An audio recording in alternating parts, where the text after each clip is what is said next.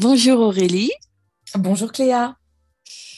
Alors, je suis hyper contente euh, de, te, euh, de t'avoir aujourd'hui. Alors, euh, je vais te faire une petite présentation de toi. Donc, Aurélie Marchi, tu, je t'ai découverte grâce à, un livre, La Vénus rebelle, que j'ai donc reçu de des éditions Le Duc. Et, et donc, pour être honnête, euh, quand euh, j'ai reçu cette proposition, je me suis dit, ah tiens, ça peut être intéressant de, euh, de lire un livre sur une femme qui a décidé de se raser la tête alors que moi-même, je suis une psychopathe de mes cheveux. Comment est-ce possible? Et ça pourrait être intéressant de voir comment elle a pu, comment toi, tu as pu ben, euh, laisser tomber tes cheveux, alors que moi, euh, il m'est impossible de les laisser tomber euh, parce que, enfin, c'est pour moi, c'est, enfin, je n'y penserais même pas. Ouais. Peux-tu bah, te présenter Oui, donc, bah, donc je m'appelle Aurélie Marquis. effectivement, j'ai vécu cette expérience personnelle qui a été de d'aller jusqu'à cette coupe de cheveux, je vais dire ultime, non, parce que c'est pas la dernière, mais euh, très différente euh, de par euh, sa nature. Donc, je me suis rasé le crâne complètement pendant plusieurs années. Et, au bout de cette expérience que j'ai vécue sans absolument aucune idée d'en écrire un livre, plus je la vivais et plus je me suis dit que quelque chose se passait à la fois pour moi et, et, et même d'un point de vue de société. J'avais l'impression d'être mon propre ma propre étude, en fait, euh, par rapport à tout ce que les gens me disaient, me renvoyaient de leur, euh, de leur vision de la femme, de euh, leur vision de, des cheveux, voilà. Et puis en plus, tu l'as dit tout à fait en riant et si je puis me permettre, presque sans oser le dire, que voilà, les cheveux, presque c'est tout, c'est tout pour toi, tu les adores, ça s'est senti quand tu en parlais. et, l'un n'empêche pas l'autre, hein, d'ailleurs. ça ne veut pas dire que je déteste mes cheveux, mais, mais c'est vrai que du coup, je trouve ça intéressant justement qu'on puisse avoir ce regard croisé sur, euh, sur, euh, sur justement ton amour des cheveux et puis euh, moi qui est qui, sans les détester ni les adorer, ai pu complètement les, les, faire tomber effectivement avec une tondeuse. Et à force d'avoir vécu ça, ben, écoute, j'ai décidé de, d'en écrire l'histoire, mais sous forme de, au-delà du témoignage, euh, c'est plutôt un regard croisé entre euh, tout ce que, euh, plutôt un essai sur ce que les cheveux représentent pour la femme et pour la société en général. Et puis pour les hommes aussi, parce qu'ils ont non des cheveux. Et à la fois les leurs et puis ceux qui perçoivent ce, que, les cheveux véhiculent comme, message dans la séduction homme-femme ou, femme-homme ou femme-femme d'ailleurs. Je l'évoque aussi. D'accord. Du coup, oui, effectivement, moi, je me suis quand même demandé euh, comment t'es venue l'envie de te raser les cheveux. Est-ce que tu avais vraiment conscience de tous ces enjeux ou bien c'était une simple envie euh, ou par exemple, je ne sais pas, certaines personnes se disent j'ai les cheveux longs, j'en ai marre, je, ça me fatigue, ça me prend du temps, de l'énergie, je veux les couper. Quelle était toi euh, ta, ta motivation? Et ben c'est ça qui est assez fou en fait. Euh, ça c'est vraiment euh, venu. Euh, je l'ai absolument pas. Pas eu conscience de, de, ça. Moi, il faut savoir qu'avant ça, j'ai eu les cheveux courts, j'ai eu les cheveux longs. je les ai eu très très longs. Je les ai eu plutôt courts aussi. donc je sais, je sais et je sais le temps que ça peut prendre d'avoir les cheveux longs. Euh, le temps que, enfin voilà, l'énergie que ça prend, on réfléchit à quand est-ce qu'on va les laver. Ah oui, mais non, parce qu'après il faut que je fasse le brushing, mais je peux pas faire ça. Bah non, je vais plutôt attendre le lendemain. Bon, aujourd'hui je vais les attacher parce qu'ils sont gras et que j'ai pas le temps, etc., etc. Donc tout ça, j'en avais, enfin je, l'ai vécu. Euh, par contre, quand j'ai eu envie de, me raser les cheveux, j'ai pas, c'est vraiment venu comme, enfin voilà, comme une envie de, je sais pas, moi, tiens, j'ai envie d'aller me faire un café. Bah c'est pareil. C'était aussi simple que ça. Et, euh, et c'est là que c'est magique parce que je ne sais absolument pas s'il n'y a pas eu euh, comme des petits messages subliminaux qui, que j'ai vus, euh, enfin comme on est tous influencés par quelque chose à un moment, est-ce que j'ai vu une image quelque part? Est-ce que j'ai commencé à voir des femmes, je ne sais pas, dans les magazines ou quelque chose qui aurait pu euh, planter une petite graine et puis qu'un jour ça finisse par germer? Je n'en sais rien. Mais il s'avère que voilà, comme finalement j'aurais envie de me faire un café, ben, je me suis dit, bah tiens, pourquoi pas me raser la tête? Pourquoi pas? Super, super parce que effectivement, moi si je peux donner mon avis, moi c'est c'est pas seulement mes cheveux, en fait, pour moi, c'est presque mon identité, tu vois, parce que je, je, suis métisse, donc j'ai des mmh cheveux qui sont bouclés, enfin très, enfin frisés même. Donc, en, fait, moi, je considère pas seulement mes cheveux comme juste, ouais, j'ai des cheveux, c'est vraiment mon identité. Et tu vois, par exemple, moi-même, me lisser les cheveux, c'est changer mon identité parce que vraiment, c'est c'est un rapport qui est vraiment étrange parce que voilà j'ai des cheveux qui sont frisés bon ils sont blonds ce qui est ce qui peut paraître étonnant parfois parce que euh, donc, euh, comme mes parents sont métis, vraiment moitié euh, africain, moitié européen, les Européens étaient vraiment des blonds aux yeux bleus. Mmh donc, donc j'ai eu des, des, blonds des deux côtés, ce qui a fait que j'ai eu les cheveux clairs. Mais, mais vraiment, les cheveux, c'est vraiment pour moi mon identité, c'est-à-dire que ça fait de moi ce que je suis. Grâce à mes cheveux, on peut me reconnaître, on peut savoir d'où je viens. Donc, c'est vraiment une, un signe, par exemple, mais si, euh, on va, si on compare entre, entre, euh, entre une, une, une, italienne, une espagnole ou une française, si on ne regarde que ses cheveux, on va pas savoir d'où elle vient. Mais moi, si on voit mes cheveux, on va se dire, ah, il y, a, euh, il y a quelque chose d'autre que l'Europe. Donc, c'est vraiment un signe de, de, de mon identité. Ouais, écoute, c'est très intéressant ce que tu dis là. Euh, déjà, je, suis sûre que ça donne de magnifiques cheveux d'avoir entendu tout ça. Euh, en fait, euh, figure-toi que je, je, je, ne comprenais pas moi-même, et en tout cas, je, je la mets. C'est ça qui est formidable, c'est-à-dire que je n'avais pas cette conscience de ce que pouvaient être mes cheveux pour moi avant de m'en débarrasser. Mmh et, et, effectivement, quand, quand j'ai vécu donc, toute cette phase euh, où j'avais pas de, j'avais plus de cheveux. Donc, je précise hein, pour euh, tes auditeurs et tes auditrices, donc euh, j'utilisais un sabot à 1 mm au plus court, donc ça fait vraiment, et je le faisais très très régulièrement, donc ça faisait vraiment quasiment un petit point sur la tête, quoi, c'est tout. Et, et en fait, je me suis rendu compte à quel point les cheveux étaient un reflet de l'identité. J'en ai, j'en ai même appelé un chapitre euh, perte de cheveux, perte d'identité. Parce que euh, j'étais devenue pour, euh, pour beaucoup de mes connaissances la fille au crâne rasé. On, me surnommait, on me surnommait de plein de manières différentes. Alors, évidemment, j'ai eu droit à Britney parce qu'on m'a prise pour folle. Mm. inconséquente, déraisonnée, déraisonnable, euh, on m'a dit que j'étais aussi mais complètement tarée, mais dans le, enfin, si, puis, enfin, pour ces personnes-là, c'était considéré comme un bon sens euh, d'avoir osé faire ça. Et du coup, je me suis rendu compte à quel point mon geste était me déposséder de mon identité. C'est-à-dire que j'étais devenue euh, comme un symbole de la femme au crâne rasé pour tous ceux qui me connaissaient, et j'étais devenue cette personne. et du coup, je me suis posé la question, mais je ne comprends pas. Euh, comment mes cheveux en tant que tels, de par leur présence ou leur disparition, peuvent à ce point euh, me représenter dans euh, la personne que je suis et dans mon identité. Et, effectivement, c'est très intéressant parce que justement de les avoir retirés m'a fait poser la question, mais qui suis-je avec des cheveux et qui suis-je bah, sans les cheveux? Du coup, je me suis dit, mais comment, euh, comment on peut perdre son identité du jour au lendemain juste parce qu'on s'est enlevé les cheveux? Et puis, évidemment, euh, puisque je parlais euh, d'essai et de rapport aux cheveux, ça, s'est venu tout de suite soulever bah, les questions de les questions de, dépersonnalisation et de punition d'après-guerre et, lors de, la, des déportations, par exemple. mais c'est également venu soulever la question de perdre son identité le jour où on perd ses cheveux, ben oui, mais et donc les hommes chauves, qu'est-ce qui se passe pour eux? Euh, Je pense également à la maladie.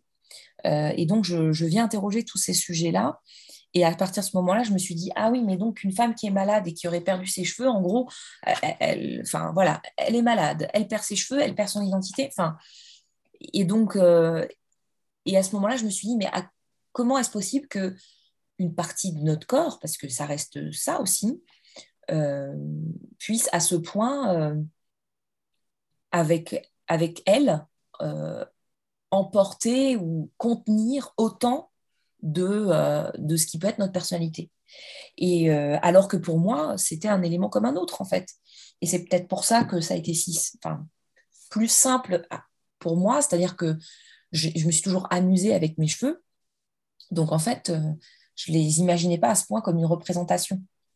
Et, et donc, je les ai enlevés enfin, facilement, entre guillemets, il ne faut pas non plus exagérer. J'ai eu quand même une, des craintes et des réflexions. Ça n'a pas été fait sur un coup de tête même si j'ai eu envie, comme, on dit, on prend un café, mais ça a été un petit peu plus long que d'aller faire couler la tasse quand même. Et, euh, tout ça pour dire que oui, ça, véhicule énormément de choses, la chevelure d'une femme. Et je m'en étais pas rendu compte à ce point avant de les couper. Et, euh, c'est justement pour ça que j'en ai fait un livre, parce que, euh, parce que je m'en étais pas rendu compte. Et finalement, c'est là aussi où je me suis dit, ah mais c'est pour ça que c'est si compliqué que ça, parce que ça véhicule énormément de choses la personne que l'on est. C'est lié, euh, pour les femmes, c'est énormément lié à la séduction, euh, à, la culture, tu l'as évoqué. Euh, j'ai appris à, la lecture d'un livre que je cite que, effectivement, pour les femmes au Maghreb, la beauté, c'est 50% passe par les ce qui passe par les cheveux. Donc, je me, quand, si je me projette et je me dis, bah, si demain je me rase le crâne, ça veut dire que bah, je perds 50% de ma beauté, tout de suite, d'après cette culture. Donc, forcément, enfin, oui, oui, les cheveux véhiculent énormément de messages et, euh, et effectivement, est très lié à une identité parce que c'est ce que j'ai analysé aussi. Enfin, arrête-moi surtout parce que je pourrais en parler des heures, hein, mais euh, ça, on les voit énormément. C'est ce que je me suis rendu compte quand je les ai retirés, c'est-à-dire que les cheveux, chez une femme, euh, enfin, à partir d'une certaine longueur, que ce soit une femme ou un homme d'ailleurs, euh, on les voit énormément. Ça, ça prend de la place sur un visage, en fait. Et plus les cheveux sont longs, et plus c'est le cas plus il y a du mmh. volume et plus, euh, et plus c'est le cas en fait. On, voit d'abord, enfin, d'ailleurs, il n'y a qu'à regarder la sémantique. On parle de crinière, on parle de enfin, tous les termes qu'on peut, euh, qu'on peut évoquer quand on parle des, de la chevelure. Euh, c'est c'est éloquent en fait. Donc oui, c'est finalement pas si étonnant que ça que quand on les enlève, on se rend compte que les cheveux, c'est ça fait partie de soi, mais au point d'en être euh, un marqueur si fort que euh, c'est prépondérant dans la personnalité. Sauf que Cléa, j'en suis certaine, euh, ta personnalité, même si c'est aussi tes cheveux, il y a tellement plus de choses qui font ta personnalité.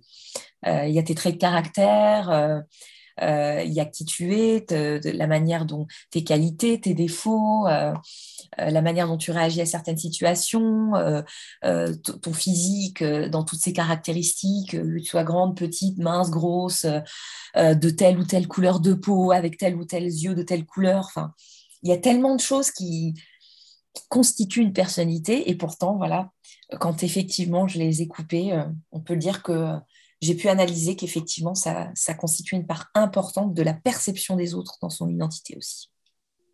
Je me suis posé la question si j'étais capable de, euh, de, de, de, faire la même chose que toi.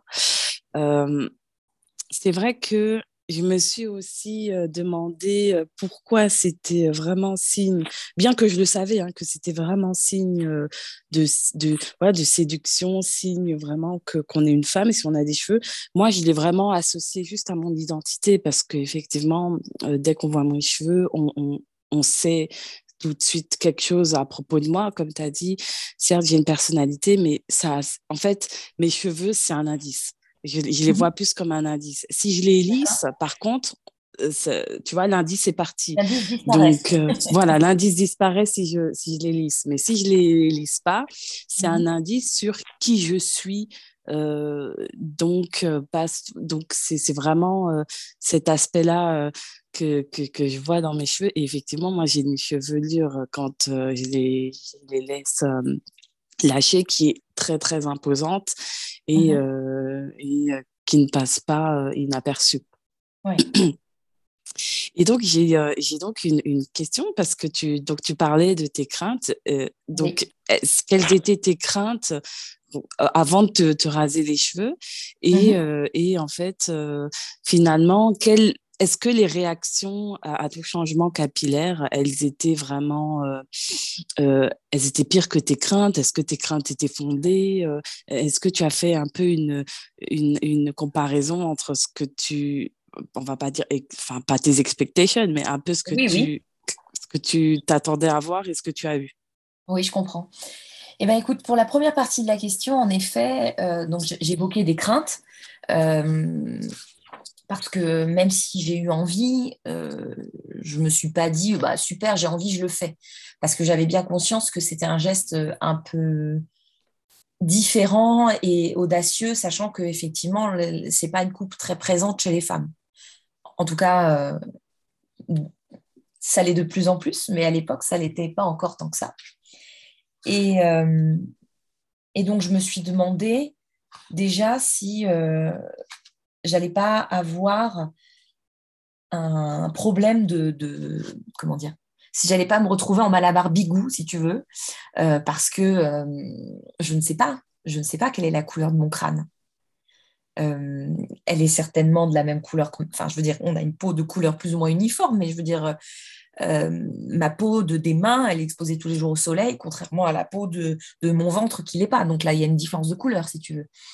Euh, et ben sur le crâne, je me suis dit, mais mon Dieu, si dessous c'est si blanc que, euh, que, que, je ressemble à un malabar bigou, quoi. Et euh, donc c'était vraiment une question de est-ce que ça va être ridicule, est-ce que ça va être moche au point où ce décalage allait faire que ça allait être moche? Voilà. Donc, donc je me suis aussi demandé si j'allais avoir la tête ronde parce que je, dans, je me suis dit bah ouais mais si est-ce que est-ce que j'ai la tête ronde en fait? Euh, parce que du coup, si je ne l'ai pas, on va le voir.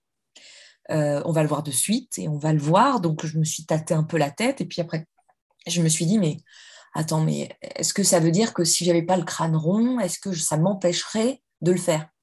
Et est-ce que, euh, est-ce que si j'avais, je sais pas moi, une tâche ou, ou quelque chose que moi je sais, mais que les autres vont voir, est-ce que ça m'empêcherait de le faire? Et finalement, je me suis dit, bah non, enfin, j'ai des taches de rousseur, euh, j'ai des taches, enfin voilà, si j'ai des grains de beauté. Euh, euh, bah, si j'ai la même chose sous la tête, bah, tant pis, en fait, c'est mon crâne, c'est comme ça. de toute façon, je, enfin, voilà, c'est tout. et, puis, et puis, évidemment, je me suis dit, est-ce que j'allais m'en les dire, en fait? Parce que, et, c'est là que c'est très lié à la question de la beauté, c'est-à-dire que c'est ce qui aussi fait peur, je crois, dans un changement de coupe de cheveux, c'est que on ne se reconnaisse pas dans l'image qu'on voit dans le miroir, et aussi qu'on euh, se trouve moins belle qu'avant, parce qu'il y a un critère qui a changé. Euh, donc c'est et, comme ça se voit euh, très fortement, c'est quelque chose. On, ça peut être difficile de faire l'impasse si tous les matins on se sent pas à l'aise dans, dans, dans son physique en fait. Oui. Euh, et, donc, je me suis demandé, je me suis dit, mais est-ce que, je vais, est-ce que je vais être moche, en fait? Est-ce que ça va vraiment me rendre moche? Et, euh, et, en fait, je me suis dit, mais euh, depuis, depuis longtemps, je fais plein de coupes de cheveux. Et à chaque fois, en fait, il s'est passé la même chose. J'ai toujours un temps d'adaptation. C'est normal. Enfin, je veux dire, quelle que soit la coupe de cheveux avec laquelle j'ai évolué, je me, ça n'a jamais été, quand le changement a été fort, et ça c'est la même chose dans, toute la vie en fait, hein, quand le changement est, conséquent, bah, il y a un petit temps d'adaptation qui est peut-être plus fort euh, et plus long. Euh. Donc je me suis dit, bon, si jusqu'à présent, euh, je, voilà, j'ai essayé et puis ça a marché, c'est-à-dire que j'ai jamais regretté aucune coupe de, mes, aucune coupe de cheveux, même si rétrospectivement, quand je regarde les photos, je me dis, c'était peut-être pas une bonne idée mais, euh, mais j'ai jamais regretté en fait. Je l'ai toujours, sur le moment, j'ai toujours bien vécu. Donc, euh, donc je me suis dit, bon, ben tant pis. Euh, mais ça m'a pris du temps. Hein. Là, je le synthétise, hein, mais évidemment, c'était pas aussi simple et clair que ça quand, quand je le vivais. Et c'est tout l'intérêt de, de poser les choses et d'avoir expliqué tout ça dans un livre. C'est-à-dire que les craintes, on fait avec, mais c'est plus ou moins long de s'en débarrasser. Et puis, il y en a une, on va dire, à, à laquelle je m'attendais évidemment et qui a dépassé mes expectations, pour reprendre ton terme, mes attentes c'est euh, le candidaton. Mm. Euh, là, effectivement, je me suis dit, bon, évidemment, déjà que quand on juste on change de cheveux, bah, forcément les gens le remarquent, donc ils te le disent. Ça t'aura un petit commentaire, euh, voilà, ah, t'es allé chez le coiffeur. bah oui, oui, très perspicace. Mais là, ça va, ça va, ça, va se voir, quoi. Donc forcément, les gens vont, vont commenter, vont avoir des choses à dire, etc.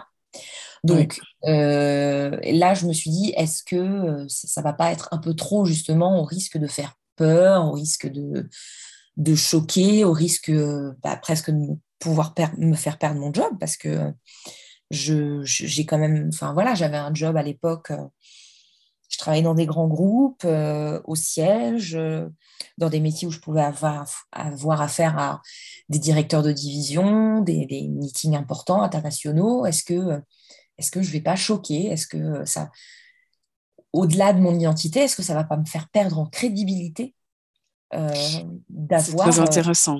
C'est très intéressant ce que tu dis. C'est super euh, intéressant ce que tu dis. Eh parce, que, parce que moi, euh, souvent, enfin, c'est peut-être bizarre, mais moi, et même des fois, mes parents me disent Ah, tu sais, si tu vas à un meeting, lisse-toi les cheveux, ah, attache-les. Parce que finalement, laisser mes cheveux euh, frisés euh, au naturel, comme si ça faisait pas pro, comme si euh, ben, je pouvais pas, moi, sortir avec des cheveux comme ça, ça, ne fait pas bon genre. Et donc, ça, ça, ça, rebascule un peu dans. Donc, toi, tu parles pour les cheveux rasés, mais toutes ces jeunes filles comme moi qui ont les cheveux bouclés, frisés même, et eh bien, on leur dit que leurs cheveux font pas, font pas pro, qu'il faut absolument les lisser, il faut, faut faire une autre coupe de cheveux, sinon, en fait, tu n'es pas du tout, on te prend pas au sérieux, des choses comme ça. Mais oui. Et là encore, on, entre dans qu'est-ce que le sérieux, le stéréotype. Et là, effectivement, euh, pour les cheveux bouclés, euh, frisés, afro, euh, c'est terrible parce que le cheveu naturel donnerait cette image de, voilà, comme tu dis, de pas sérieux, de déluré, qui est la même chose que. donc, je l'explique. En fait, historiquement, une femme qui a les cheveux détachés, c'est une femme et donc libre les cheveux libres, c'est une femme euh, libre dans ses mœurs. Donc, en gros, si j'ai les cheveux détachés, ça veut dire que je suis euh, complètement, euh, je suis nymphomane, j'ai aucune mœurs, tout le monde devine ma Enfin, à l'époque, c'était ça, hein, 18e, 19e, je crois.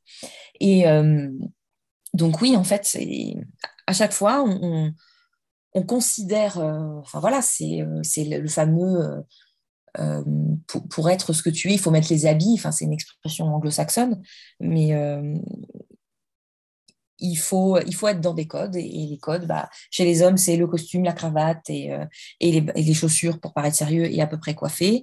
Bah, chez les femmes, c'est, on va dire pareil, c'est-à-dire qu'il faut des cheveux propres, bien mis, lissés selon les cas, attachés sinon, bien habillés, etc., pour paraître sérieuse. Et effectivement, euh, je me suis dit que là, ça ferait peut-être un peu trop punk et un peu trop euh, euh, pas sérieux pour mon métier. Et, en même temps, bah, je me suis dit, si du jour au lendemain j'étais malade, est-ce que mon, mon, sérieux s'en irait automatiquement?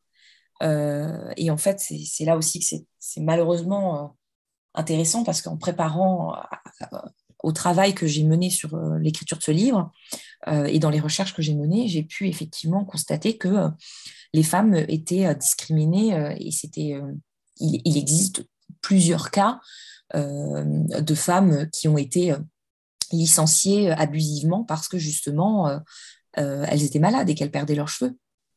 Et donc ça montre bien qu'il y a un vrai sujet en fait. sur LinkedIn, je suis une femme qui, enfin, de plus en plus d'ailleurs, même sur LinkedIn, qui, qui en font leur métier, en disant qu'elles accompagnent les femmes qui ont perdu confiance en elles parce qu'elles ont perdu leurs cheveux, qui, euh, revendiquent justement le sérieux et leur professionnalisme bah, malgré leur coupe de cheveux. sous prétexte que, le, sérieux ne, se trouve pas dans, une coupe de cheveux, mais dans la, qualité du travail que tu vas fournir. le, le, sérieux se définit pas physique, mmh. mais à une pratique professionnelle. Et, et effectivement, bah, ça, je les crains. pour ma part, ça n'est, enfin, je, ça m'a pas arrêté. Mais quand j'ai fait les recherches de, pour ce livre, j'ai trouvé ça enfin, vraiment très affligeant. Et finalement, je me suis considérée chanceuse parce que malgré euh, tous les commentaires que j'ai eus au travail, euh, c'est resté. Euh, enfin, je n'ai pas été licenciée, j'ai pas eu de. Je n'ai pas eu le sentiment, et, ou en tout cas de preuve, que ça ait affecté mon travail. Donc, pour ça, je pense aussi que, en fait, à ce moment-là, j'étais dans une posture décidée aussi. Je subissais pas euh, ce qui m'arrivait euh, et, je le vivais bien. Donc, en fait, je laissais pas euh, d'opportunité à ce moment-là pour dire que ça allait changer quelque chose dans mon travail. Même si je peux te jurer que des commentaires, des commentaires lourdins j'en ai eu, mais, mais, mais d'un autre côté, j'ai eu de la chance parce que enfin, je sais pas si on peut considérer ça comme une chance. En fait, ça devrait juste être normal. C'est surtout ça, en fait. Et de, de, me dire que, euh, bah, à part les, enfin, au-delà des commentaires lourdins, que ça n'a pas changé, euh, ça n'a pas changé qui j'étais au travail. Et fort heureusement, j'ai envie de dire. Et, euh, mais, mais le problème, c'est que c'est pas le cas partout, et ça, c'est regrettable. Et, ça montre bien que on attend encore de certains métiers d'apparence et des femmes, justement, parce que euh, le cas, euh, enfin en tout cas, ça ne veut pas dire que ça n'existe pas sous prétexte qu'on n'en a pas entendu parler.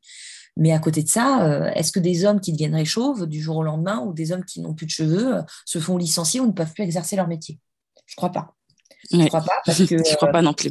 voilà, parce que ça toucherait 30% des hommes et dans le milieu professionnel, on se rend bien compte qu'il y a beaucoup d'hommes et que c'est pas qu'une question d'âge qui ont bah, euh, des, les golfs, euh, donc c'est la partie du dessus du front euh, nue, ou qui ont une calvitie à l'arrière, ou, et ça ne pose pas de problème dans leur métier. Mais pour eux, c'est d'autres, c'est d'autres injonctions. Mais voilà, donc oui, c'est une crainte. j'ai eu peur de la réaction de mes proches et du travail. Et effectivement, la crainte la plus fondée, finalement, c'est cette dernière, c'est-à-dire les réactions autour et même d'inconnus d'ailleurs. Et, pour ça, j'ai, ça, a surpassé, euh, ça a surpassé mes attentes, ça c'est clair. Euh, parce que des réactions, j'en ai eu beaucoup, beaucoup, beaucoup. Et c'est, ce qui fait celle de, de, l'écriture finalement, c'est que ça, ça a alimenté euh, tout. Enfin voilà, c'est, rocambolesque finalement. Voilà ce qui m'est ah arrivé. J'imagine, parce que c'est vrai que dans, donc, dans ton livre, tu fais un parallèle entre la séduction, les cheveux, tu évoques certains clichés, stéréotypes et injonctions. Donc, euh, en fait, c'est la société qui nous influence sur notre façon de penser et de voir les choses. Et oui, et oui, et oui. Et là aussi, euh, je, je ne me rendais pas compte à quel point l'influence était grande. Ça ne veut pas dire que je suis niaise et que euh, je, j'oblitère totalement euh, le, à quel point on peut être façonné par une éducation, par une culture et, évidemment par euh, des normes de société. Mais en fait, je l'ai compris à, ce moment-là, en fait. Parce que même moi, je, enfin, c'est fou, je, je, passais plus euh, cinq minutes à, me sécher les cheveux. Enfin, tout ce temps gagné et que je considérais finalement à partir d'un certain temps comme dévolu à, bien prendre soin de mes cheveux. Enfin, ça me rappelle les films euh, quand on regarde euh, les nanas, euh, on va dire à partir du 17, 18e siècle, où on se voit qu'elles sont là à faire 100 coups de brosse. 100 coups de brosse le soir, faut se brosser les cheveux. Mais ça, remonte à loin, quoi. quand on voit, enfin, moi, du coup, j'ai pris le parti de l'observer à ce moment-là parce que je me suis rendu compte que j'étais plus dans cette case. Et donc, c'est vraiment, j'étais comme sortie de, de, de mon corps pour, enfin, et je le suis toujours d'ailleurs, même si j'ai de nouveau des cheveux maintenant, mais, euh, mais maintenant j'ai des réflexes différents de voir à quel point, euh, mais c'est pour tout d'ailleurs, c'est pas que pour les cheveux maintenant, je vois quand je vois que des hommes à la télé ou quand je vois qu'une certaine catégorie de population, je dis bah c'est voilà, ou qu'une certaine population d'âge, ou et je me dis mais on est loin de, on est loin de la réalité en fait. Mais parce que depuis très longtemps, on veut nous faire rêver avec la publicité et, donc on nous vend tout un tas de choses et on veut nous séduire. Alors on fait des raccourcis et, on montre qu'une image tout à fait stéréotypée d'une femme et de ce qu'elle est censée être, euh, être pour être euh, séduisante, attractive et belle. Et d'où ce titre d'ailleurs. Oui. Euh, Vénus, déesse de, de la beauté, tout à fait tout à fait cliché en elle-même d'ailleurs. Mmh, mmh. et, donc la naissance de Vénus m'a largement inspirée puisque euh, enfin, tout le monde connaît ce tableau de Botticelli où on voit une femme plutôt voluptueuse naître d'un coquillage avec euh, ses magnifiques cheveux longs et ondulés qui, recouvrent les parties à cacher de son corps. Voilà. Et, euh, je me suis dit que quel autre symbole de féminité que celui-ci et, quand, et quand on rase les cheveux de Vénus, ça tout à fait la même image. Voilà. Ça, c'est vrai. Mais euh, d'ailleurs, j'ai beaucoup ri au passage où, euh, où, ton mari et toi avez tenté une première fois de, de te tondre la tête et euh, que la première tondeuse a carrément lâché. Oui. Tu as dû courir aller en acheter une autre au supermarché. Oui. Eh ben, en fait, ça montre à quel point j'étais novice en la matière et effectivement, j'avais une petite tondeuse à, comment dire, qui s'apparente à un épilateur finalement, euh, mais pour une petite zone à tondre, et euh, donc pour le maillot notamment. Et je me suis dit, bon, a priori, euh, moi, j'ai, enfin, pour le coup, j'ai les cheveux extrêmement fins. Et je me suis dit, mon Dieu, des poils, a priori, c'est beaucoup plus, des, des poils pubiens, c'est beaucoup plus épais que des cheveux. Donc, a priori, je vais m'en sortir avec celle que j'ai, c'est bon. Euh, et, en fait, pas du tout. C'était une catastrophe. Euh, c'était pas du tout adapté.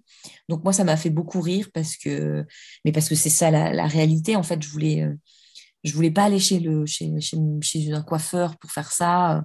Je voulais choisir mon moment. Je voulais, et j'avais aussi besoin de me laisser le temps de, de, recourir à un plan B si jamais je, ne me sentais pas prête à, à revenir en société euh, avec le crâne rasé. C'est pour ça que j'ai choisi un, moment euh, de vacances pour, euh, pour me laisser le temps de me retourner. Alors, pas que les cheveux repoussent, mais au moins que j'envisage une autre situation, une autre autrement les choses et que et pourquoi pas que je me fasse enfin que je m'achète une perruque ou autre chose et je me disais bon bah ça me laisserait 15 jours entre guillemets avant de rentrer au travail et, de, devoir si jamais ça ne me plaisait pas et donc, euh, effectivement, je me retrouve en vacances sur un lieu de vacances avec donc des horaires de magasins que je ne connais pas, un dimanche matin. Euh, je me dis c'est bon, c'est maintenant, et ça ne se passe pas du tout comme prévu. Et effectivement, c'est extrêmement risible. Et d'ailleurs, euh, moi-même, j'ai beaucoup ri sur le moment, et, et, on a beaucoup ri tous les deux d'ailleurs. Donc comme quoi on peut, enfin voilà, on peut rire de tout et, c'est vrai que c'était totalement ridicule. Et même moi, avec le recul, je me dis mon Dieu que j'étais euh, que j'étais totalement novice et, euh, et, pas préparée et, et finalement c'est très bien comme ça. Oui, c'est drôle. Voilà, c'est une expérience en fait. Voilà, c'est la vie. Exactement. Et quelle a été ta sensation euh, lorsque pour la première fois tu as senti l'eau couler sur ta tête nue? C'était extraordinaire en fait, euh, c'est vraiment très... Et, je pense que tu dois en savoir quelque chose, mais quand tu te mouilles les cheveux, déjà le temps que les cheveux entiers soient mouillés, ensuite on sent, finalement, ce qu'on sent, c'est ses cheveux sur sa tête quand ils, quand ils sont mouillés, en fait. Mmh. Euh, et, on sent pas, on sent l'eau très, très différemment. Et quand je me suis rasé la tête, je ne m'attendais pas à ce point à ressentir l'eau couler sur ma tête. Euh, c'était vraiment très différent. Et en te disant ça, puisque j'ai encore euh, une bonne partie du crâne rasé, d'ailleurs que je viens de rafraîchir euh, il y a quelques jours, euh, je, me touche la tête parce que c'est vraiment différent en fait. Je, sentais tout, la chaleur, le froid, le vent, de façon très très très différente de quand j'avais des cheveux. À l'époque, avant de les raser, il faut savoir que je les avais à, à peu près jusqu'aux épaules. Donc, donc ça fait quand même ça, ça, fait quand même une protection en fait. Et, et donc oui, la sensation de l'eau, c'est extraordinaire. c'est c'est tout neuf parce que c'est vrai que c'était la première fois que je ressentais ça. Donc j'avais, c'était une sensation toute nouvelle en fait. et suffisamment agréable pour que que, que ça, enfin, que, que, je dise que il faut, faudrait tous qu'on ressente ça un jour parce que moi je trouve ça extraordinaire. Mmh mmh. Et il y, a, y, a, aussi une autre phrase qui, qui, a beaucoup résonné dans ma tête quand j'ai lu ton livre, c'est Quelle sacrée nénette ta femme, dis donc c'est une phrase de ma belle-mère.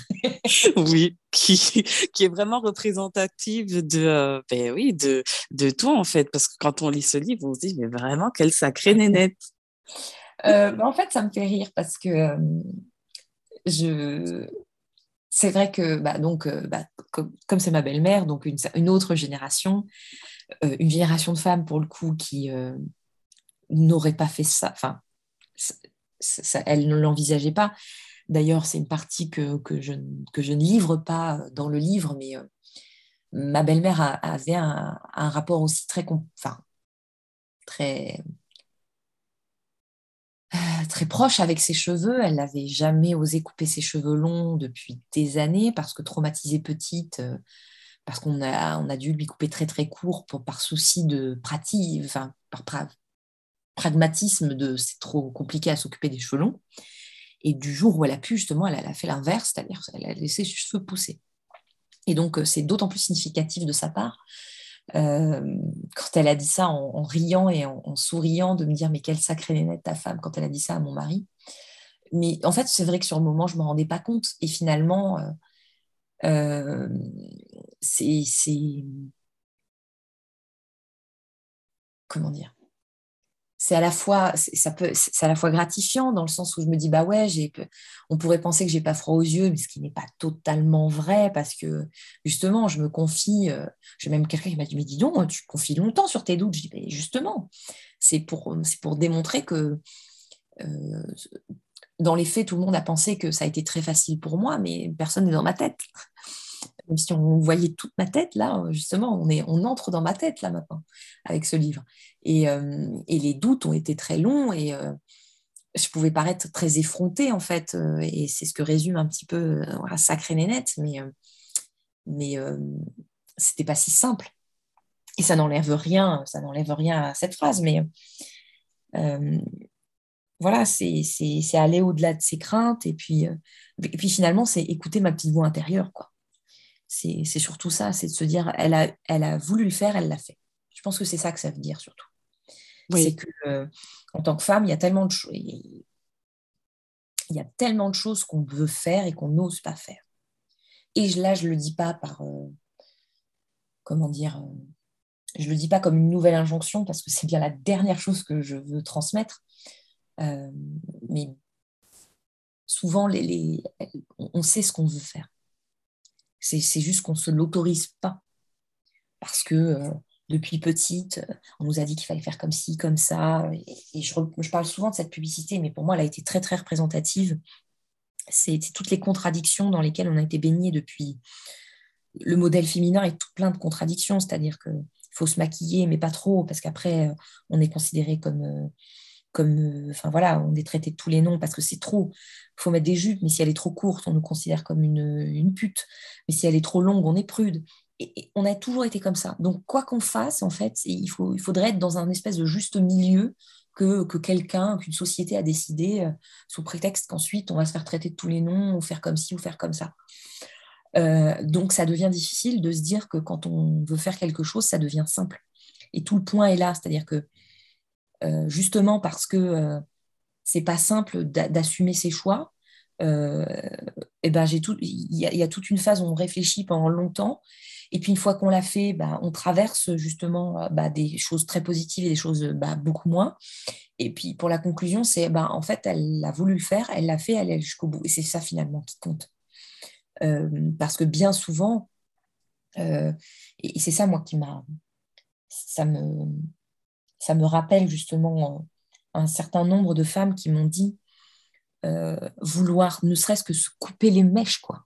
je ne parle même pas de tondeuse, mais qui, quand elle voyait par effet miroir, justement, que moi j'ai coupé autant de longueur, me disent à quel point, même pour elle, se couper 5 euh, cm, c'était déjà beaucoup.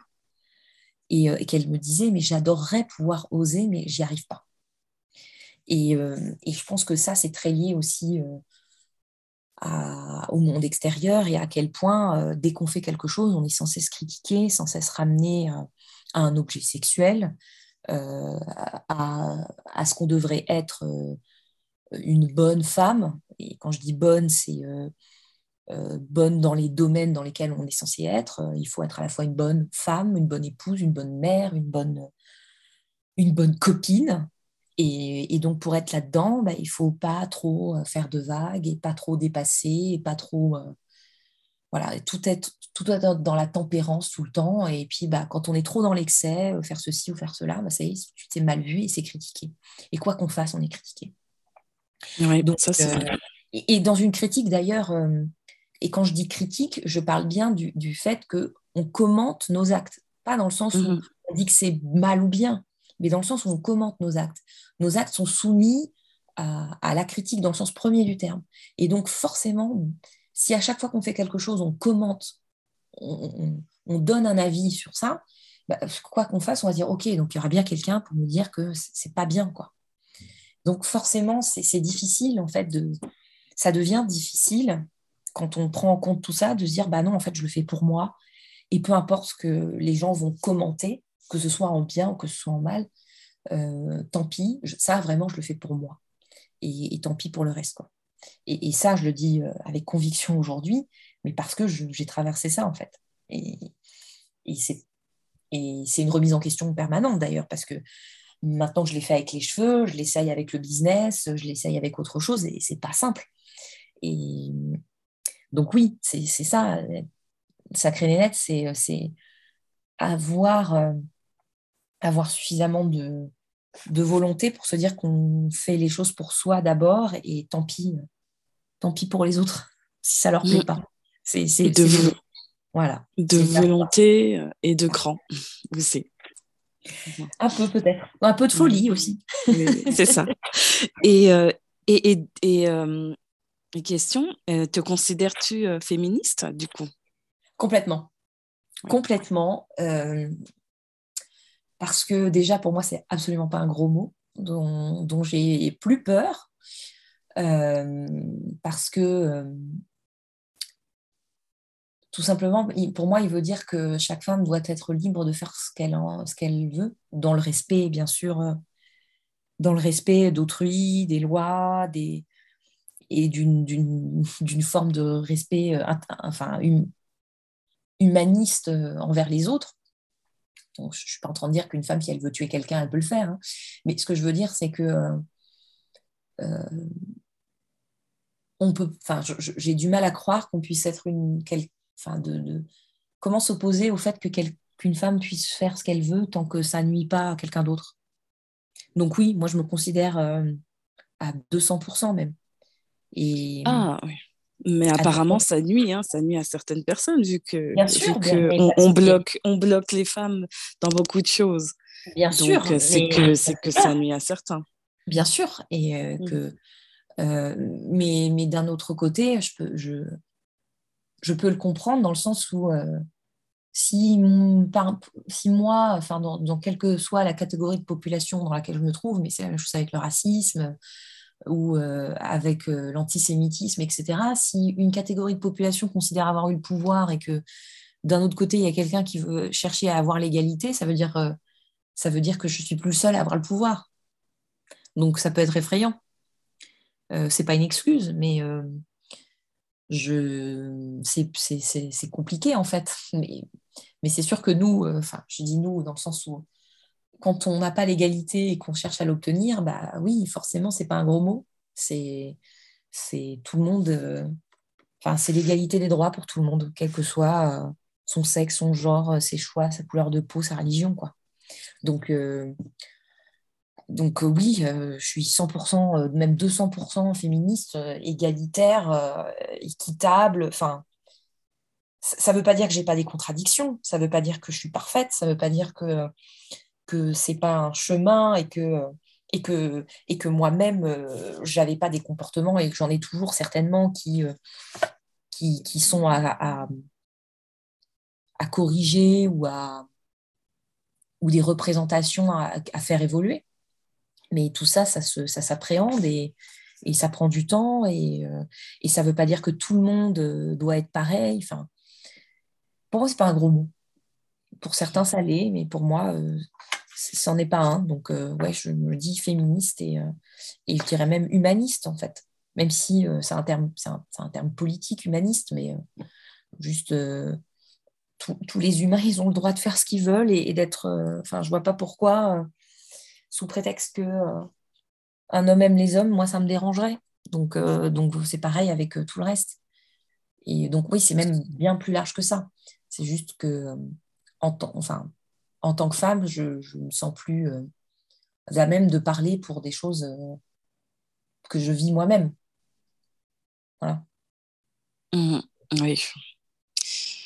Oui, oui, je pense que ça, c'est vraiment. Euh, enfin, on dit. Enfin, on a un peu l'impression que c'est le mot en vogue, mais euh, non, c'est pas, c'est pas le mot en vogue. Ça, ça, aurait dû être comme ça il y a déjà beaucoup d'années. Et je pense que effectivement, il est temps que, même moi, je parle pour moi, hein, parce que c'est vraiment quelque chose que j'ai découvert vraiment euh, très tard, j'ai envie de dire. Mais aujourd'hui, j'ai je me suis rendu compte que je pouvais plus me taire et qu'il fallait absolument que je parle de, de, de, de ça, de, de, sujets qui, qui m'interrogent, qui me choquent. Euh, oui, et puis euh, il est jamais trop tard en fait. Oui. C'est, c'est, il est jamais trop tard. Et c'est ça qui est bien, ça veut dire que il est, toujours temps de, de, de, d'y réfléchir en fait.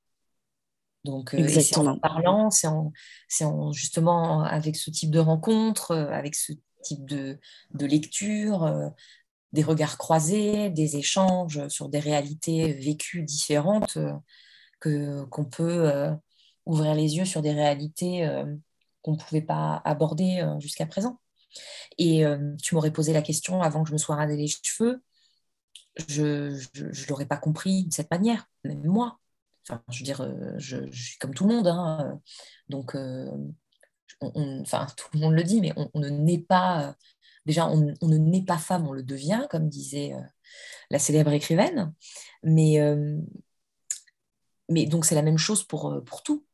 Enfin, je veux dire, ça, se construit, ça se construit au fur et à mesure de ses expériences, de ses, de, de, ses rencontres, de son vécu, de, de ses traumatismes, de, de tout. Donc, et euh, chacun son déclencheur. Exactement. Et, euh, il n'est jamais trop tard. Mmh et tu racontes aussi euh, comment plus jeune, tu t'es empêché d'aller au sport entre midi et deux parce que tu transpires à grosses gouttes ah et tu parles, tu ne parles pas seulement de te mouiller les cheveux, mais tu parles aussi de maquillage qui va un peu partir en cacahuète. Oui, tout à fait. effectivement, en fait, ça m'a permis de retracer, de faire un lien avec tout un tas de, donc j'évoquais euh, effectivement le fait d'avoir envie de faire des choses et de s'en empêcher. Euh, et le sport entre midi et deux faisait partie de cette catégorie-là avant parce que justement on parlait d'image, de sérieux et de me dire que bah, entre midi et deux, euh, comment j'allais faire pour me recoiffer, me remaquiller alors que j'avais transpiré à grosses gouttes, comme tu dis. Effectivement, je fais partie de celles qui ont un système très développé pour refroidir le corps, donc je sue beaucoup. Euh, euh, et, donc, je me suis dit, mais c'est pas possible, comment je vais faire après euh, Enfin, je vais avoir le brushing qui est tout, tout dégueulasse, le, le, maquillage qui coule, c'est pas possible. Et je m'interdisais littéralement, je me dis, bah non, c'est pas possible, j'ai pas envie de de ne pas être bien le reste de l'après-midi, jusqu'à temps que je rencontre une chef qui, elle, avait passé ce stade. Et, et, qui, elle, profitait allègrement des sessions de sport que la, société euh, offrait à moindre frais euh, entre midi et deux. Et à force de voir à quel point ça lui faisait du bien, je me suis dit, mais c'est moi qui suis stupide en fait. Et, et c'est pas stupide, c'est privilégier. c'était privilégier ce que je pensais important pour moi à l'époque, c'est-à-dire mon apparence, à mon bien-être intérieur. Et, parce que l'apparence est très liée, on, y revient, au sérieux, surtout que j'étais, je démarrais ma carrière à cette époque-là, donc j'avais besoin de me sentir, j'avais besoin de me sentir sérieuse pour être prise au sérieux. C'est vraiment là encore, pour être en confiance, j'avais besoin de, mettre les vêtements qu'il fallait, c'est-à-dire le tailleur, les talons, euh, m'habiller euh, comme, comme une femme au bureau, en fait. Et donc me coiffer, me maquiller, etc. Et, ça, ça participait, parce que quand on est jeune, on a aussi euh, besoin d'avoir confiance en ses compétences dans le monde professionnel, parce qu'on démarre, et ça participait à, ce que j'ai confiance en moi. Et jusqu'au moment où, en fait, je me suis dit bah, que l'apparence, ça donnait une, une information peut-être, mais ça ne faisait pas tout. Et puis j'y suis allée petit à petit. Et puis à un moment, j'ai dit merde. Et je dis bah ça a l'air tellement bien de faire le sport le midi, j'y vais aussi. Et grand bien m'en a fait puisque euh, j'ai poursuivi et que effectivement, euh, alors si euh, donc, donc bah tant pis, je me maquillais moins ou pas du tout, ou je je faisais en sorte que les deux soient possibles. Et tant pis si l'après-midi, bah j'étais plus aussi fraîche que le matin. Et c'est pas grave. Mais il a fallu du temps pour que je me dise ça. Euh, et, ça peut paraître futile. Et, tant pis si ça l'est déjà, parce que le futile fait aussi partie de la vie. Mais surtout, c'est beaucoup plus profond. C'est-à-dire que tout ça, c'est surtout pour me sentir suffisamment dans la peau d'eux. C'est comme un costume, en fait, mais un costume de, un costume de scène, pour se dire que quand on va dans, dans l'arène monde du travail, on soit pris au sérieux, parce que je le rappelle, hein, on n'est que de pauvres femmes euh, à la cervelle réduite. Hein. Donc, euh, non seulement il faut que je sois prise au sérieux, à l'époque, j'étais dans un milieu industriel en plus, donc majoritairement masculin. Quand je devais parler à la direction de, choses sur lesquelles je travaillais, euh, qui n'étaient pas forcément les sujets les plus importants, donc c'est-à-dire pas la finance et pas la production, il faut avoir des arguments en fait pour convaincre. Donc, il faut être prêt au sérieux et être prêt au sérieux, bah, ça passait par tout ça. Et jusqu'au jour, en fait, je me suis dit, bah, où ça évolue. C'est jamais, c'est jamais euh, tout du jour au lendemain. Donc tout ça a, cheminé. Et puis bah, la, coupe, euh, la coupe de cheveux, euh, donc crâne rasé, a parachevé le, tout parce que à l'époque je faisais du sport entre midi et deux, mais pas de piscine, parce que là, c'était l'absolu. Là, il fallait pas du tout se maquiller, il fallait pas du tout fallait sécher les cheveux, alors que le sport que je faisais entre midi et deux à l'époque, c'était, je pouvais encore faire l'impasse sur certaines choses. Mais alors là, euh, me laver les cheveux, par exemple, je pouvais, passer. Euh, tant pis, je les attachais, tant pis s'ils paraissaient gras et dégoulinants de sueur, et ben tant pis. Voilà. Eh bien, euh, eh bien, mais malgré tout, à l'époque, la piscine, c'était pas envisageable. Et eh ben, crâne rasé, là, la piscine, nickel. Là, là, j'en avais plus rien à faire de ne pas être maquillée, j'en avais plus rien à faire de ne pas être coiffée, puisque j'étais coiffée quoi qu'il arrive. c'était facile, rapide, et surtout, j'avais suffisamment gagné par ailleurs en confiance en moi sur d'autres domaines pour me dire que euh, c'était ce que je disais qui était important. C'était, c'était ce que je démontrais au travail qui était important et pas mon apparence. Donc petit à petit, ça ne veut pas dire que je vais en jogging euh, au boulot, mais euh, ça veut dire que j'avais moins en moins besoin d'artifice pour me sentir en confiance. De plus en plus, parce que euh, ça me fait plaisir et parce que j'en ai envie sur le jour même. Il y a des jours où je me maquille et des jours où je ne me maquille pas. Et, euh, mais du coup, j'ai plus besoin de ça pour me sentir euh, compétente à ce moment-là. Ça ne veut pas dire que tout le temps c'est comme ça. Mais quand je suis en confiance parce que c'est quelque chose que je maîtrise, bah pas grave. Et puis si j'ai besoin d'un petit coup de rouge à lèvres un de ces jours, parce que là je me dis allez, j'ai envie, ok. En fait. Euh, et, c'est là que je me suis rendu compte à quel point on s'empêche de faire des choses. Euh, on s'empêche de faire des choses parce que euh, on nous dicte une image ou un comportement à avoir parfait en toutes circonstances. C'est un peu la brivante de camp, hein, si je devais exagérer, mais c'est exactement ça. Mm. C'est tout ce qu'elle fait pour sauver les apparences, etc. Donc là, c'est caricatural dans le sens où les traits sont grossis et forcés dans le personnage, mais, à, mon niveau, c'était ça. C'est-à-dire, qu'est-ce que je, qu'est-ce que je m'empêchais de faire pour être bien, pour être dans le, pour être bien au travail et pour que, pour que je sois euh, prise au sérieux. Voilà. Et on peut remplacer au sérieux par plein d'autres choses, accepter, euh, trouver belle, euh, voilà. Oui. Ouais, ouais. Et ce que je trouve super intéressant aussi dans ce que tu dis, c'est qu'en en fait, si on va plus loin, c'est nous qui nous bloquons nous-mêmes. Ah oui. Alors, à force, ça c'est le fameux débat de l'œuf ou la poule, mais mmh. si, si, je prends le, le, débat sur le soutien-gorge, par exemple, est-ce que c'est moi qui m'ai bloqué moi-même, sachant que depuis que je suis petite, je sais que je vais en porter un, parce que ma mère en porte un, parce que dès que mes seins ont commencé à apparaître, euh, on m'a acheté des brassières, parce que c'est quelque chose qu'on ne questionne plus, parce que c'est le quotidien en fait. Euh, et on, ne sait plus euh, à quoi c'est utile. et donc, est-ce que c'est parce que moi, je m'empêche de l'enlever quand j'en ai marre? Ou est-ce que c'est parce que je l'ai tellement fait que je ne sais plus? Ou est-ce que c'est parce que de toute façon, on ne nous laisse pas trop le choix, dans le sens où on voit que les femmes portent des soutiens-gorge partout, tout le temps, euh, donc, euh, donc il faut en porter un. Euh, je veux autant des lunettes, je ne me pose pas la question, puisque si je les enlève, je ne vois rien.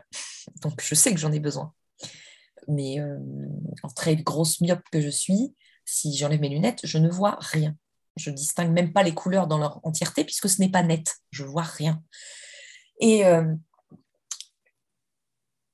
donc, donc, je ne sais pas si en fait c'est moi qui m'autorise pas à ce moment-là de me dire pas bah, si j'ai je veux dire, la question de est-ce que j'ai envie d'enlever mon soutien-gorge ne peut même pas émerger en fait. C'est parce qu'à un moment, je vais entendre parler de ça que ça va me poser la question. Donc, c'est vrai que c'est super compliqué. C'est super compliqué.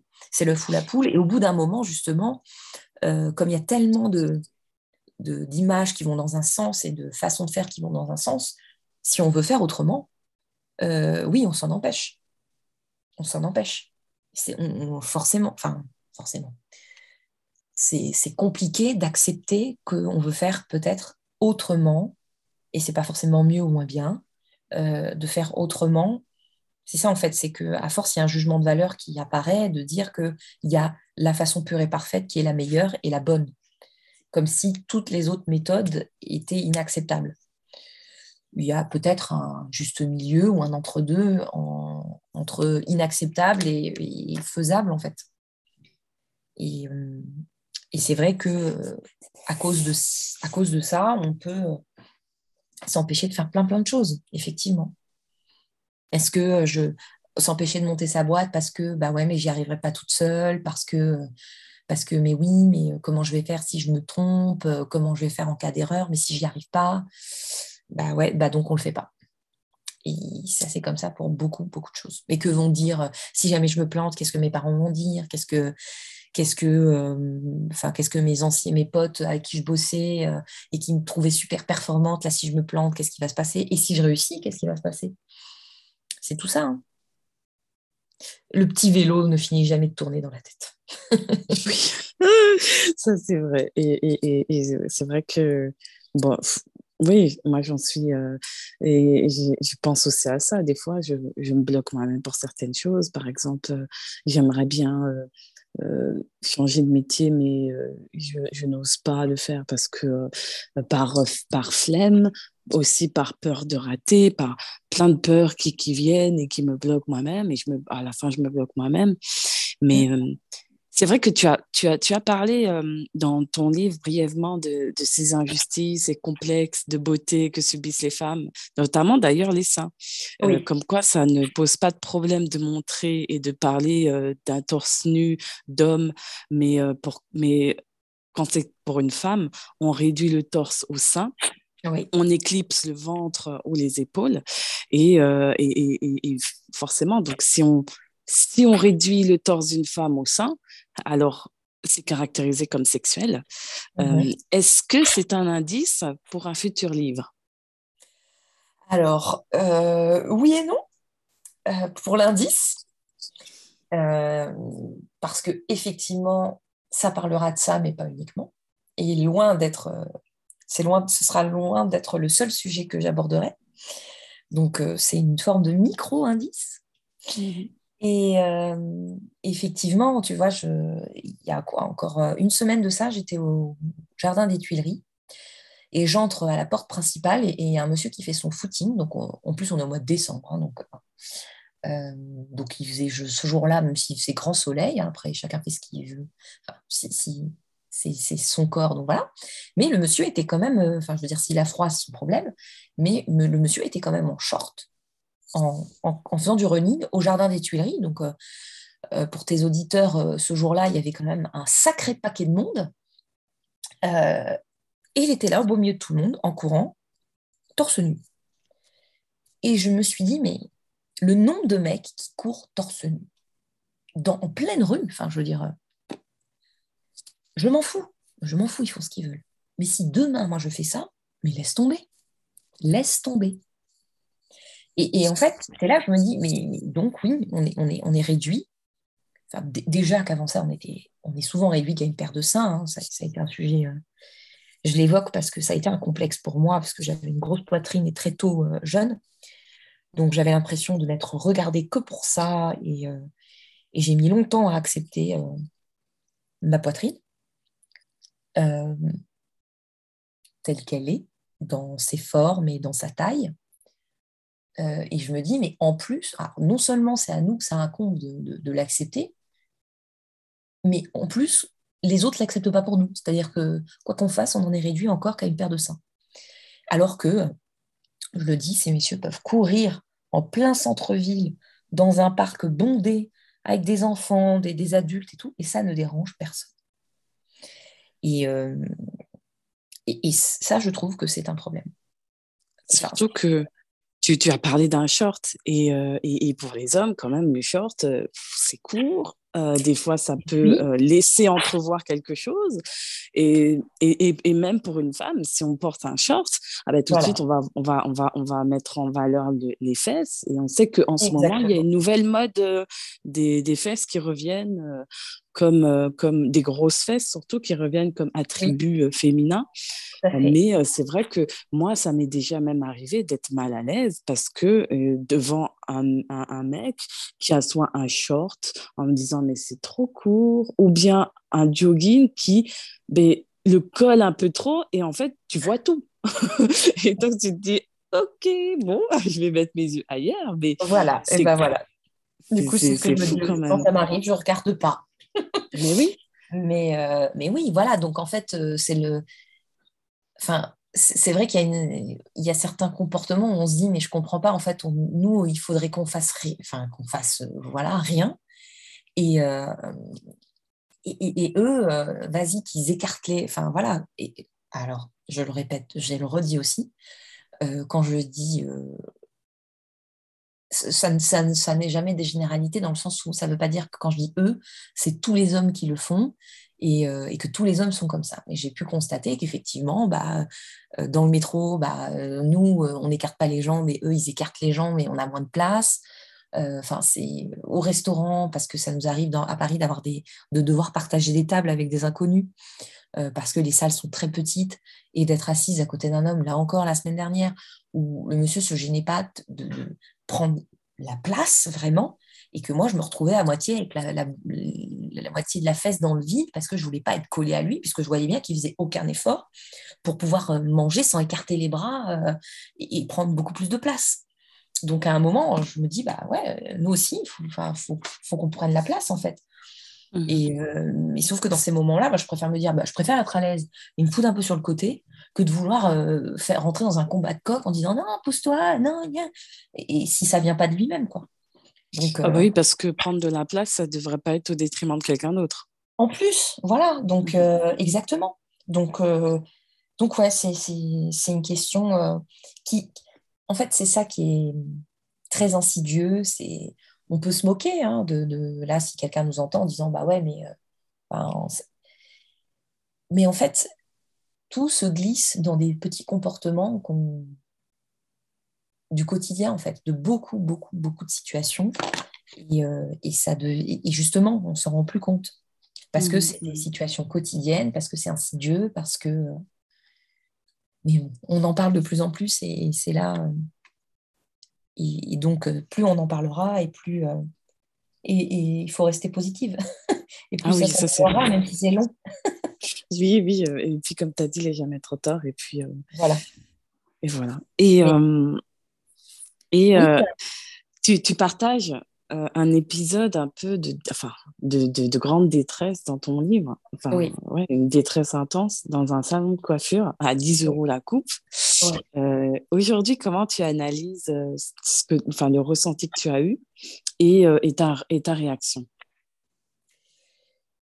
Alors, pour donner un petit peu de contexte, effectivement, j'explique qu'au bout d'un moment, j'en avais marre de, faire moi-même la coupe euh, puisque ça, demandait un entretien régulier, toutes les semaines, euh, un petit 10 minutes, euh, vérifier que tout était bien, etc. Et j'avais envie pour une fois d'aller le faire dans un salon. et effectivement, j'ai été dans un salon de coiffure, on va dire, traditionnel, chez qui j'aurais pu aller euh, avant pour me faire couper les cheveux. Et quand il m'annonce le prix, je, dis pardon, euh, enfin, je, vais juste avoir besoin d'un coup de tondeuse. Hein, donc là, ça m'a refroidi. Et puis finalement, le temps passe et je me dis non, je veux quand même aller dans le salon et, euh, je vais dans, ces fameux salons à 10 euros la coupe, pour homme ou pour femme d'ailleurs. Hein, pour le coup, là, ils font vraiment qu'un coup de tondeuse.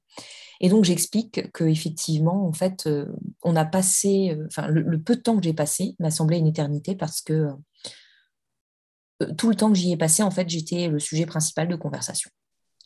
les hommes qui étaient présents dans le salon me répétaient, alors que je ne le demandais pas et que je ne cherchais pas particulièrement à faire la conversation, qui me trouvait belle. la dame assise à côté de moi qui, me disait, euh, enfin, me redisait aussi, mais non, mais faut pas avoir honte, t'es belle. Et, euh, et en fait, euh, ça a été très, très désagréable pour moi parce que, en fait, j'avais l'impression d'être un, objet. qu'on parlait, on parlait de moi comme si j'étais pas là déjà. Et, et c'est pas parce que c'est quelque chose de positif que ça ne faisait pas plaisir. Mais en fait, au bout d'un moment, c'est excessif. C'est ça qui met mal à l'aise aussi, c'est que ça, part, ça, Enfin, c'est un compliment, donc ça part d'une bonne intention, je, pense. Euh, mais en fait, c'était sans arrêt. C'était. Euh, en plus, c'est des inconnus pour moi, ces personnes-là, parce que je les ai jamais vues. Et on partage 30 minutes de notre temps respectivement. Et ils n'arrêtent pas de me dire Mais t'es belle, t'es belle.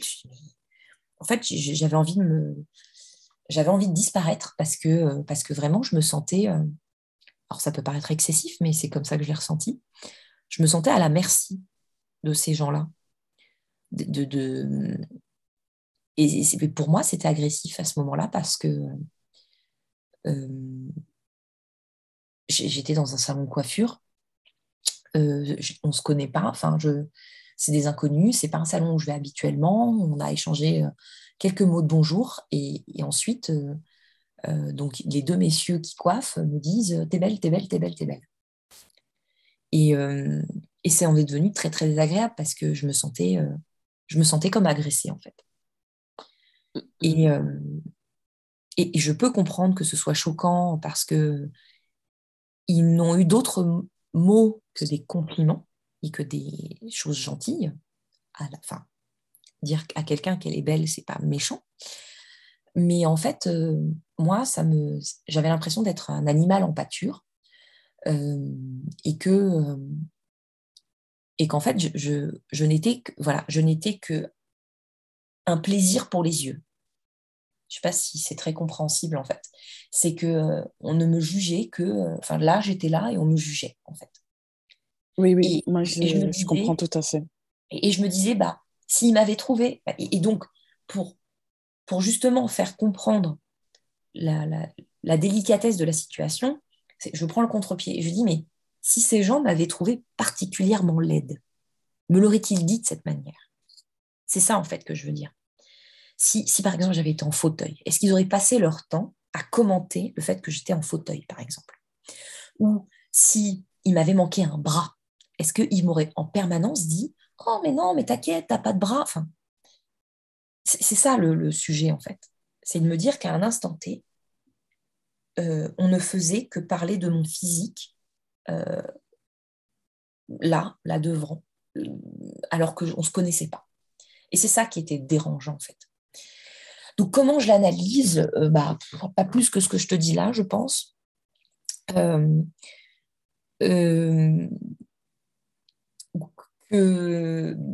qu'il y a plein d'enjeux, certainement déjà des enjeux personnels. Euh, j'en parlerai à ma psy. Pourquoi c'est si compliqué de recevoir des compliments C'est un sujet aussi. Euh, c'est, un sujet. Euh, et puis, et puis peut-être que, bah, comme tout le monde, il y a des jours où, c'est plus compliqué que d'autres et qu'on n'a pas envie qu'on n'a pas envie d'être le sujet de l'attention, en fait, que c'est plus compliqué qu'à d'autres moments. Peut-être c'était ça, je ne sais pas.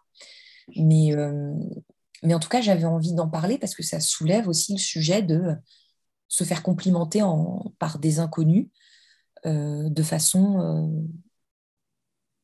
euh, euh, régulière, comme ça m'est arrivé. Et justement, ce que j'explique aussi dans ça, c'était le paroxysme dans le sens où ça m'a mis extrêmement mal à l'aise. Mais je veux dire, le harcèlement de rue, c'est à la base, c'est quelqu'un qui nous dit Ah, t'es jolie, mademoiselle, pour finir par nous insulter après. Donc à la base, c'est T'es jolie, mademoiselle. Mais c'est aussi un compliment qui met mal à l'aise, qui peut. Je dis pas que c'est le cas de tous, mais, euh, mais euh, à force, malheureusement, que ça, nous que ça arrive, on, on se blinde parce qu'on sait très bien que le compliment, qui, un premier compliment, qu'est-ce qui, peut suivre? Bah, C'est euh, je vais être vulgaire, mais je, veux te baiser, quoi. Parce mmh. que c'est souvent ça qui suit. Et, et en fait, c'est ça qui est désagréable c'est que si, c'était vrai, c'est-à-dire que c'était juste un compliment pour un compliment et que ça s'arrête là. Mais en fait, c'est l'insistance qui, à force euh, d'y avoir été confronté, fait que, en fait, il y, a certainement autre chose derrière. Et, c'est ça, c'est les arrière-pensées qui sont, qui sont difficiles, en fait. Et, on en revient à je suis une Vénus, une statue euh, faite pour être contemplée au bon vouloir euh, de celui ou celle qui me regarde. Et, la suite, c'est euh, la possession sexuelle euh, et, le désir que ça engendre. Quoi. Et, c'est ça qui est.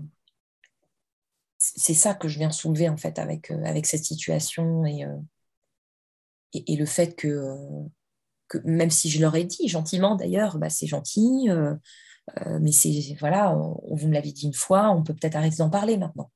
Bah non, même ça en fait, c'est en demandant poliment, c'était pas il fallait qu'ils continuent de parler de ça. Oui, ils n'ont ils pas compris. C'est ça. Et on a eu une voilà, c'était c'était l'incompréhension de mmh mmh entre deux personnes euh, par rapport à une situation.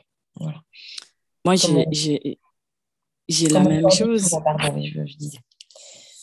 Mais c'est vrai que moi, c'est la même chose. J'ai beaucoup de mal à accepter les compliments. Et, mmh. euh, et, euh, et, à chaque fois, les gens sont, euh, sont surpris euh, parce que euh, ben, quand on fait un compliment, ben, enfin, c'est bizarre, mais quand on fait un compliment, c'est rare que je remercie qu'ils disent Ah, merci, parce qu'en fait, ça me. Enfin, je ne sais pas comment expliquer, mais c'est pas que je me sens agressée, mais ça me surprend et je me dis Ok, d'accord, et puis je veux que ça s'arrête vite. Voilà. Non, même pas, même pas quelle est l'embrouille, mais je sais pas, ça me surprend. Je me dis ok, et puis je veux vite que ça passe à autre chose.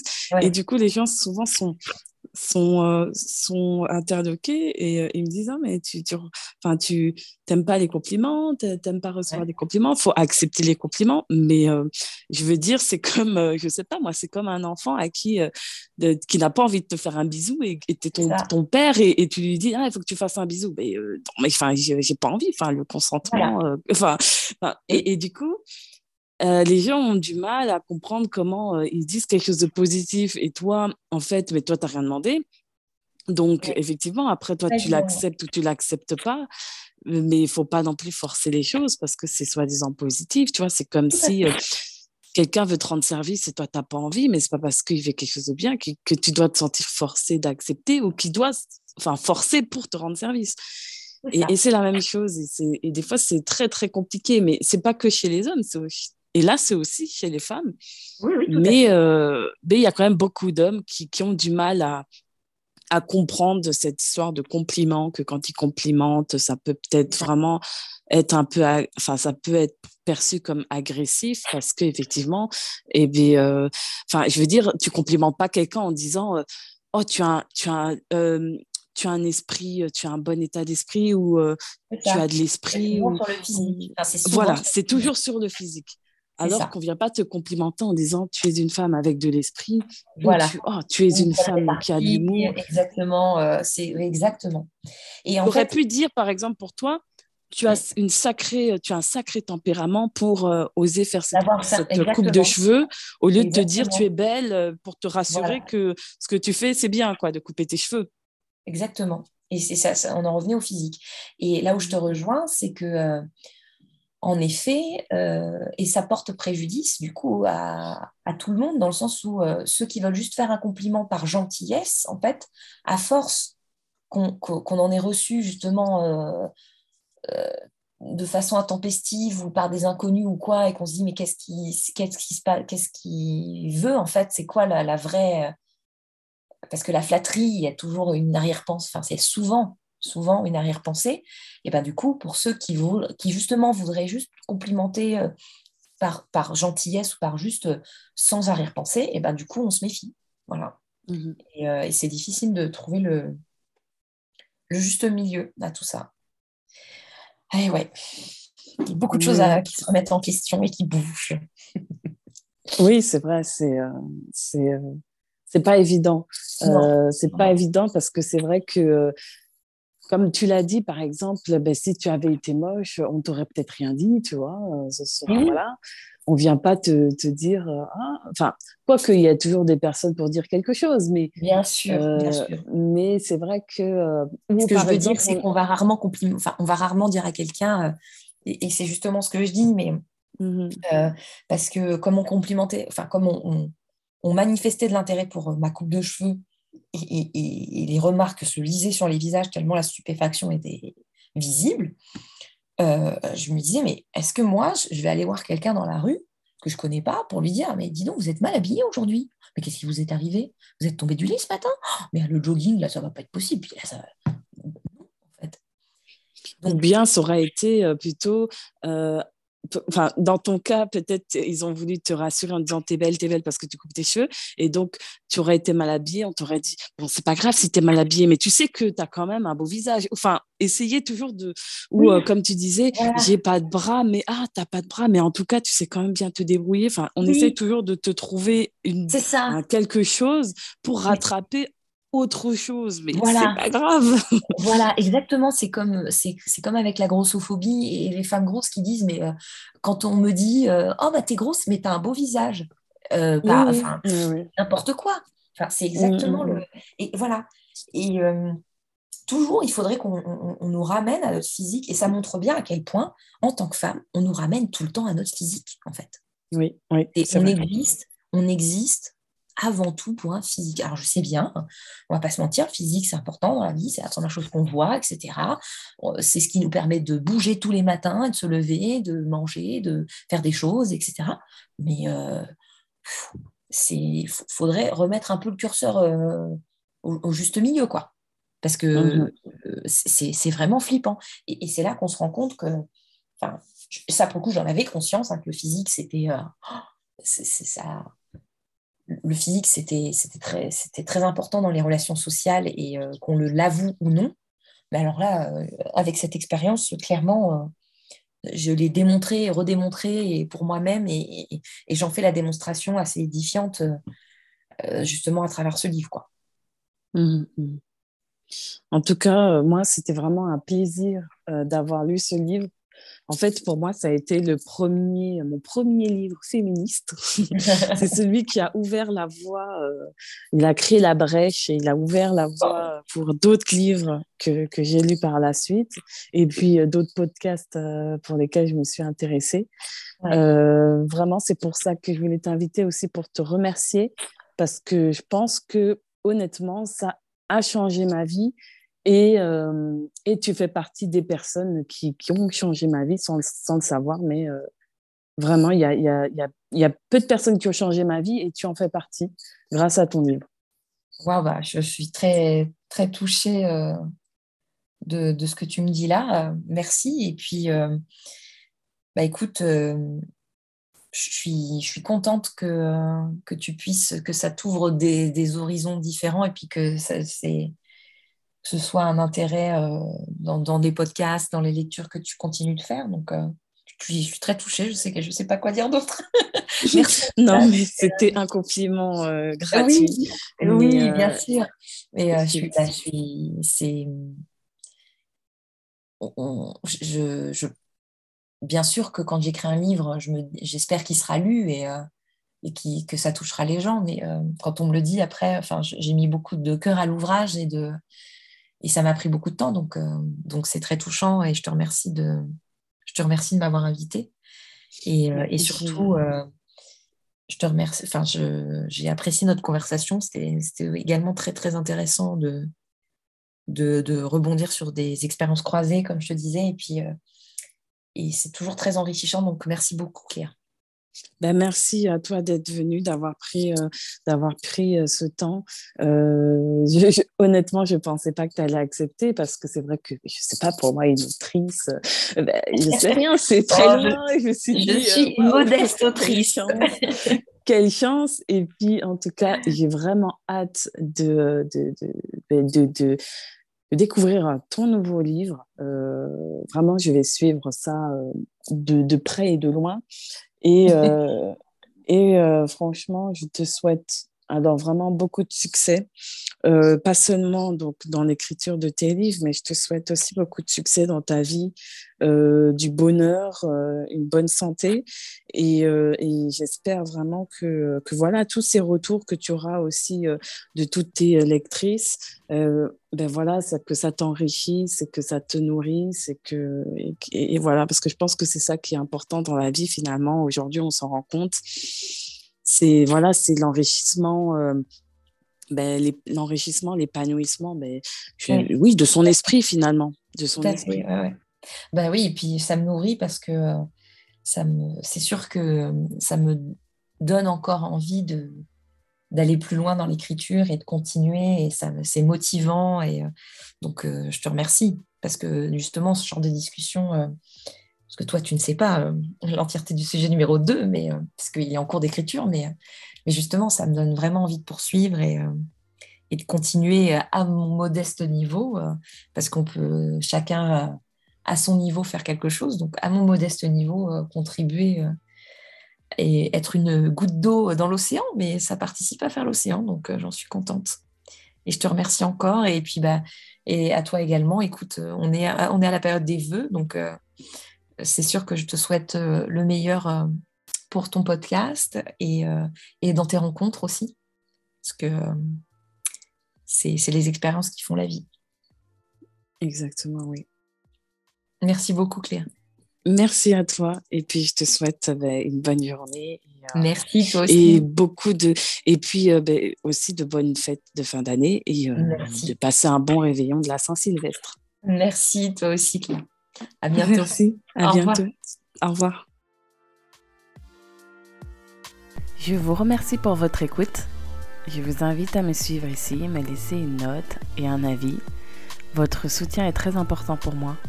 J'en ai besoin pour me motiver et pour me donner de la force. Je vous invite aussi à vous abonner à mon compte Instagram Lune Cosmico pour garder le contact par message. C'est essentiel pour moi de recevoir vos avis et vos expériences. Bisous